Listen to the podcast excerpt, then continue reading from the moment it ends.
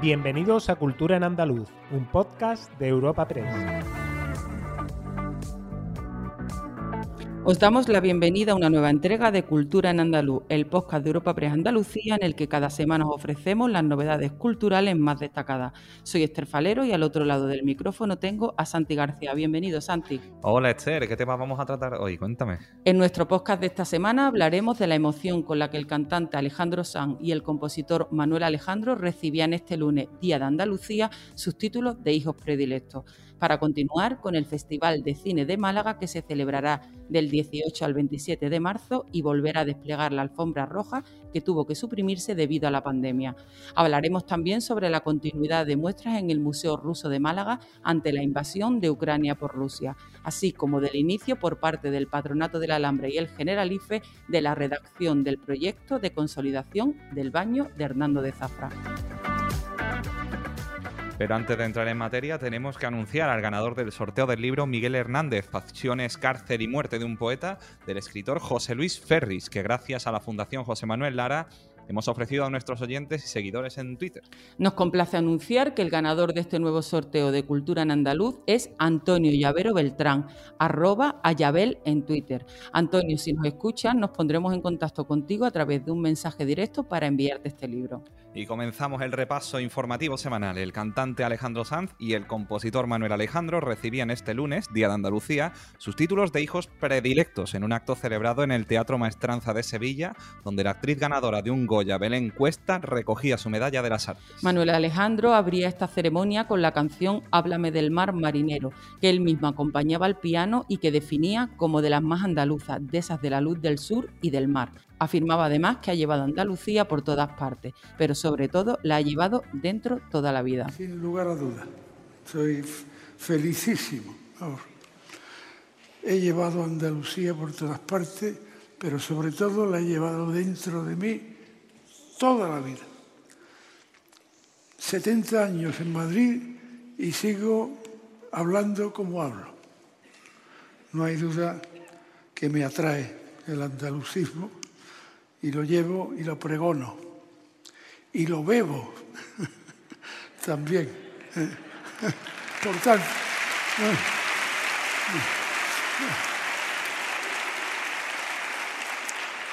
bueno, y lo bebo y me como a Huelva entera. Por su parte, Alejandro Sanz, muy emocionado también por este reconocimiento, dedicaba esta distinción a sus padres y a su familia, recordaba el flamenco y afirmaba que todo en la vida ha merecido la pena por este instante en el que me reencuentro con mi raíz más no profunda. sé si son conscientes de lo que han hecho, pero ahora mismo tengo dentro un niño chico saltando de alegría pensando que todo en la vida ha merecido la pena, que todo, lo, todo ha estado bien, las dudas, los sinsabores, los viajes, el cansancio, las ganas de dejarlo todo, la soledad a veces, todo eso ha merecido la pena por este instante en el que me reencuentro con mi raíz más profunda. Y ahora me parece escuchar la risa escandalosa de mi madre, orgullosa, diciendo, mi niño es una eminencia. y el ole bajito de mi padre, siempre musitado, siempre entre dientes. A vosotros, María, la de Alcalá, y Jesuli, el de Algeciras, os lo dedico. El cantante ponía el broche de oro al acto de entrega de las medallas de Andalucía de 2022 versionando el himno de Andalucía. La bandera blanca y verde vuelve tras siglos.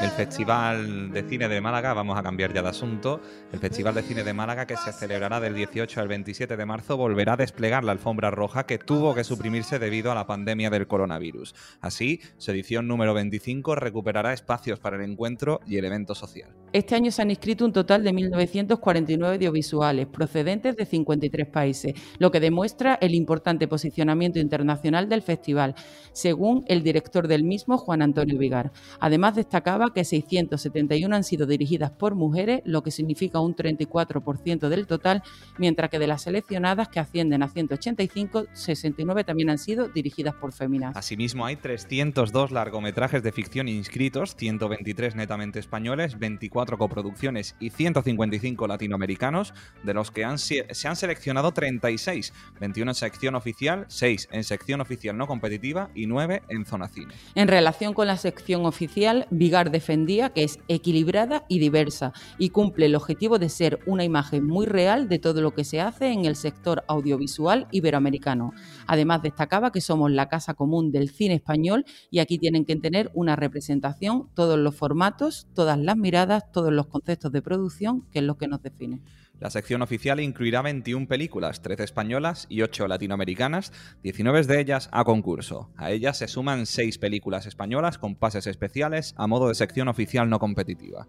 Además de zona cine, documentales, cortometrajes y cinema cocina, entre otros, el festival tendrá nueva sección Málaga Premiers Internacionales, que contará con películas no latinoamericanas que han cosechado importantes premios en festivales y que aún no han sido estrenadas en España. El festival acoge también homenajes con el premio Málaga Sur para el conjunto del cine español representado por la Academia de Cine, el premio Retrospectiva Málaga Hoy para la actriz argentina Mercedes Morán, el premio Málaga Talent, la opinión de Málaga para Javier Ambrosi y Javier Calvo. Y el premio Ricardo Franco, Academia de Cine para la directora de producción Sol Carnicero, a los que se une la Biznaga Ciudad del Paraíso, que se le entregará al actor Miguel Reyán, y la Biznaga de Honor para el director Carlos Saura.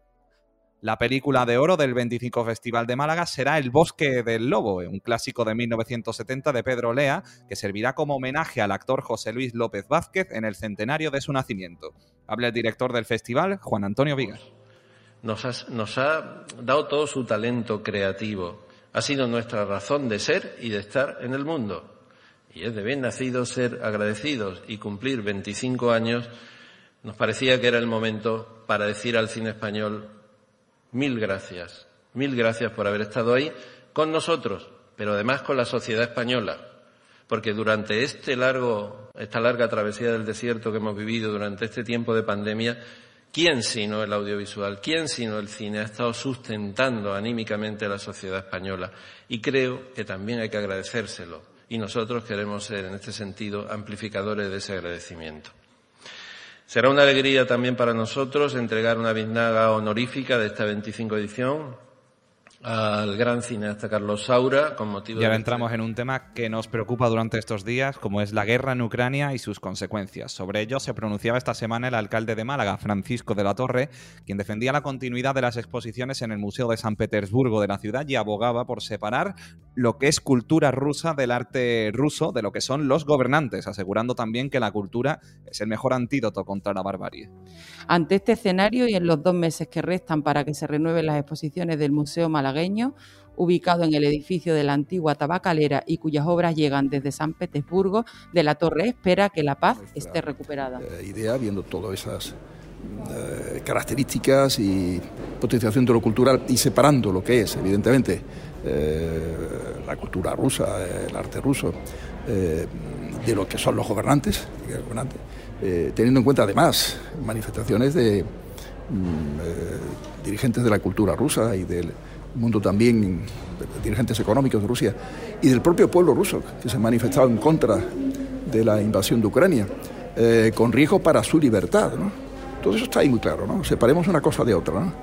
Eh, mi, postura es la continuidad, lógicamente, de estas exposiciones, que, que si no estaríamos perdiendo, como diríamos, nivel aquí, ¿no? lo cual no nos impide apoyar absolutamente todas las medidas de sanciones económicas han tomado y apostar a que esas sanciones eh, fuercen, digamos, que las negociaciones que están. Por su parte, este pasado martes, la concejala de Cultura, Noelia Losada, aseguraba que no es partidaria de transferir dinero al Museo Estatal ruso mientras dure la invasión a Ucrania. Abogaba también porque la próxima muestra de este espacio quede en suspenso y señalaba que la actual exposición está pagada, pero la próxima debe quedar en suspenso, ya que la postura política que debemos adoptar debe ser inequívoca.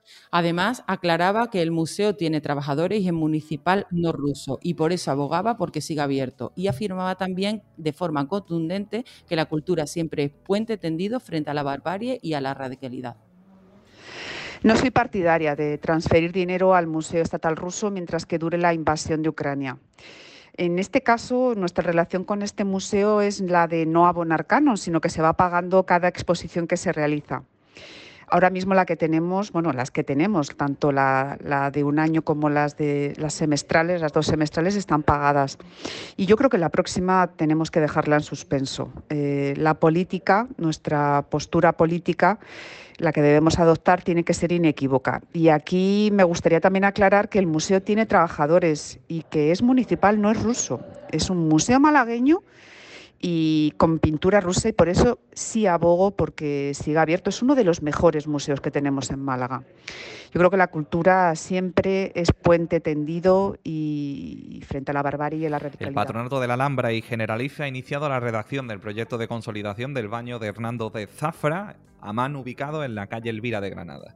Esta intervención se centrará en la consolidación de la construcción, respetando su valor histórico y manteniendo los elementos y valores originales del inmueble y su La directora del Patronato de la Alhambra y Generalife, Rocío Díaz, durante una visita a este lugar hacía hincapié en que ahora se da un paso más para recuperar este enclave único y ponerlo al servicio de los granadinos tras años de abandono. Adelantaba además que paralelamente a la redacción del proyecto de consolidación se trabaja en la recuperación de la totalidad de las parcelas que originariamente ocupaba el baño.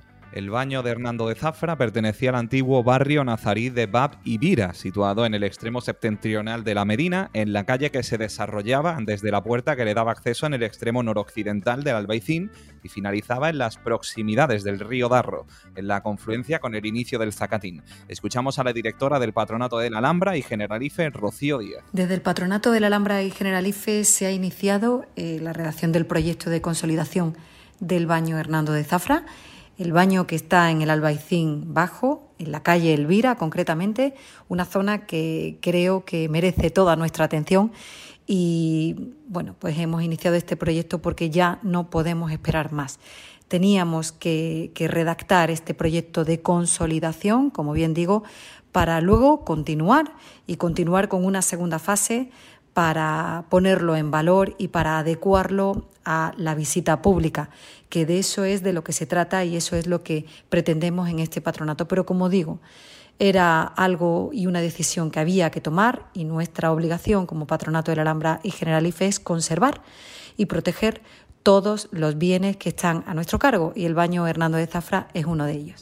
Además, la intervención arqueológica en el jardín de la Alamedilla, en la que aparecieron restos de una estructura palatina desconocida, continuarán para avanzar en la investigación, permitiendo así conocer la cronología de construcción del edificio y su relación con el baño de la mezquita.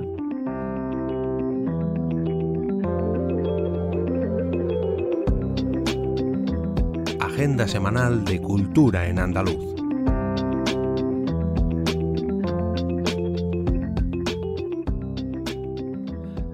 Y ahora os ofreceremos algunos planes para los próximos días. Empezamos con el colectivo Mucha Muchacha, que representa este viernes y sábado en el Teatro Central de Sevilla su obra homónima, que indaga la crisis entre la danza española estilizada y la contemporánea, con cargas de feminidad, movimiento y rito. Además, la mañana del domingo 6 de marzo habrá un taller de danza para 25 mujeres bajo el título Fiesta de Primavera 2022, donde invitará a las participantes a interpretar su versión del célebre Jaca de Nueva Zelanda. El octavo Festival de Música Sacra y Música Antigua organizada por la Diputación de Málaga y la Asociación Ventana Abierta, La Liebre de Marzo, volverá a visitar los municipios de Almáchar, Frigiliana y Compet. La programación comenzará el 12 de marzo con la capilla de música Maestro Iribarren en Frigiliana y esta misma formación pasará el 19 de marzo por la parroquia de San Mateo Apóstol de Almáchar y el 2 de abril estará en la iglesia de Nuestra Señora de la Asunción de Competa. Además, el cantautor Víctor Manuel recala este sábado 5 de marzo en el reinaugurado auditorio de la Casa Colón de Huelva para presentar al público su último trabajo, Volver para cantarlo. Las localidades para asistir a este espectáculo se encuentran a la venta en entradas.huelva.es y en la taquilla del Gran Teatro, que está abierta de martes a viernes de 10 y media a 1 y de 7 a 9 de la noche. El Museo Casa Natal Picasso acoge el coloquio con Juan Vico sobre la fábrica de espectros. Será el lunes 14 de marzo a las 7 de la tarde con entrada libre hasta completar aforo.